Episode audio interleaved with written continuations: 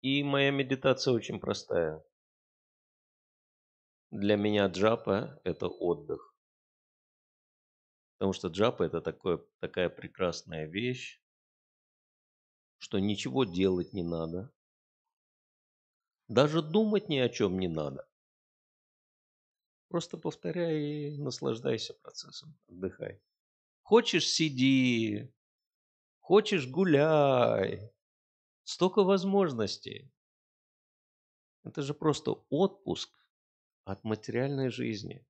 Это то, что из себя представляет джапа. Вот. А я, честно говоря, признаюсь, люблю отдыхать. Поэтому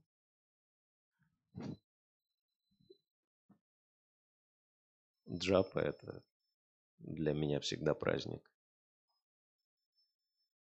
Вот, то есть, если вы настроитесь вот именно таким образом, что джапа – это ваш отпуск от материальной жизни, это ваш отдых. Да? Вы можете полностью расслабиться и ничего не делать, и даже ни о чем не думать.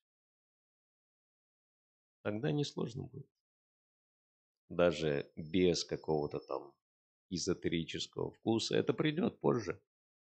Для того, чтобы выйти на этот уровень вкуса, надо пройти Саду Санга, Баджана Крия, Анартха Неврити, Ништха и только Ручи, только на этом уровне мы можем по-настоящему почувствовать вкус святого имени. Вот. Но если мы будем все думать и гадать, где же, то есть стремиться, где же вот мой вкус к святому имени, да, иногда бывает.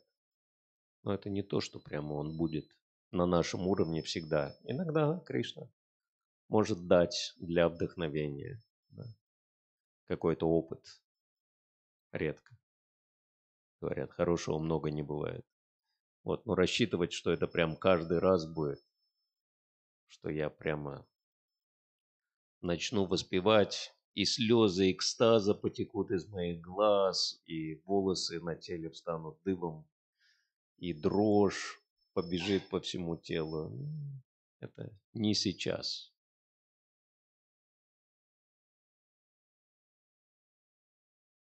Поэтому я бы что порекомендовал, это перестать медитировать на вкус и понять, что для нас это лекарство на данный момент в нашем состоянии.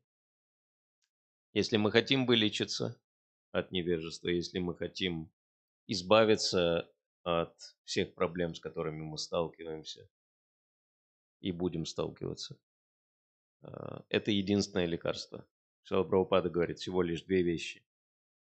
Святое имя – это лекарство, просад – это диета.